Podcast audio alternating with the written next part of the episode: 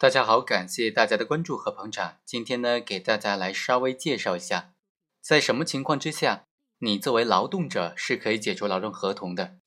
在什么情况之下，用人单位也可以解除劳动合同呢？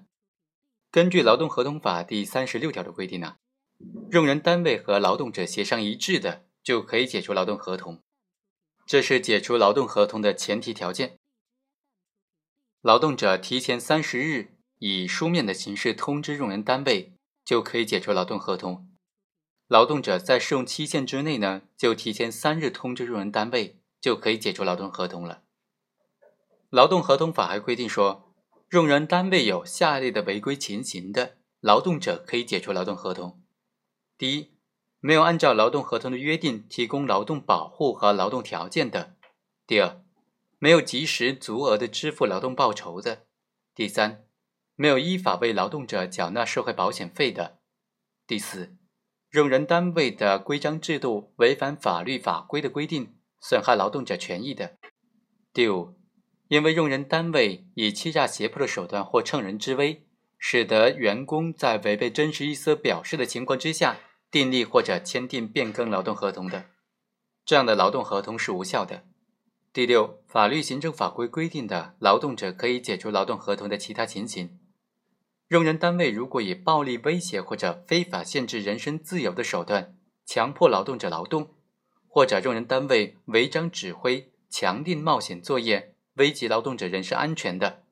劳动者可以立即解除劳动合同，不需要事先通知用人单位。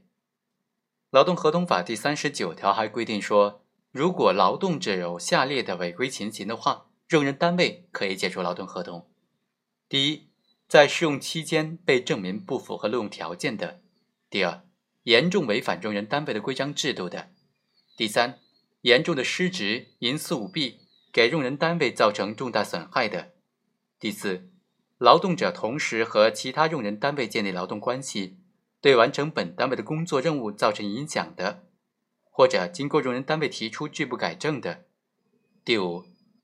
劳动者以欺诈胁迫的手段或乘人之危。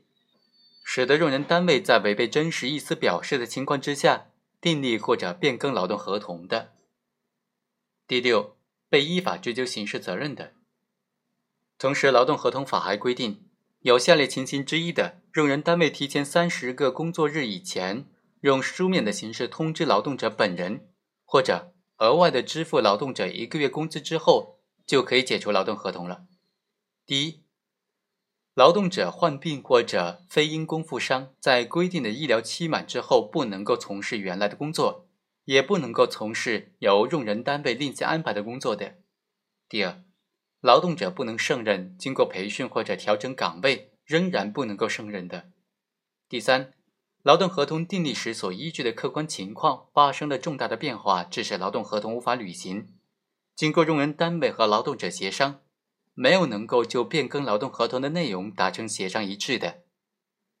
好，以上就是本期的全部内容，我们下期再会。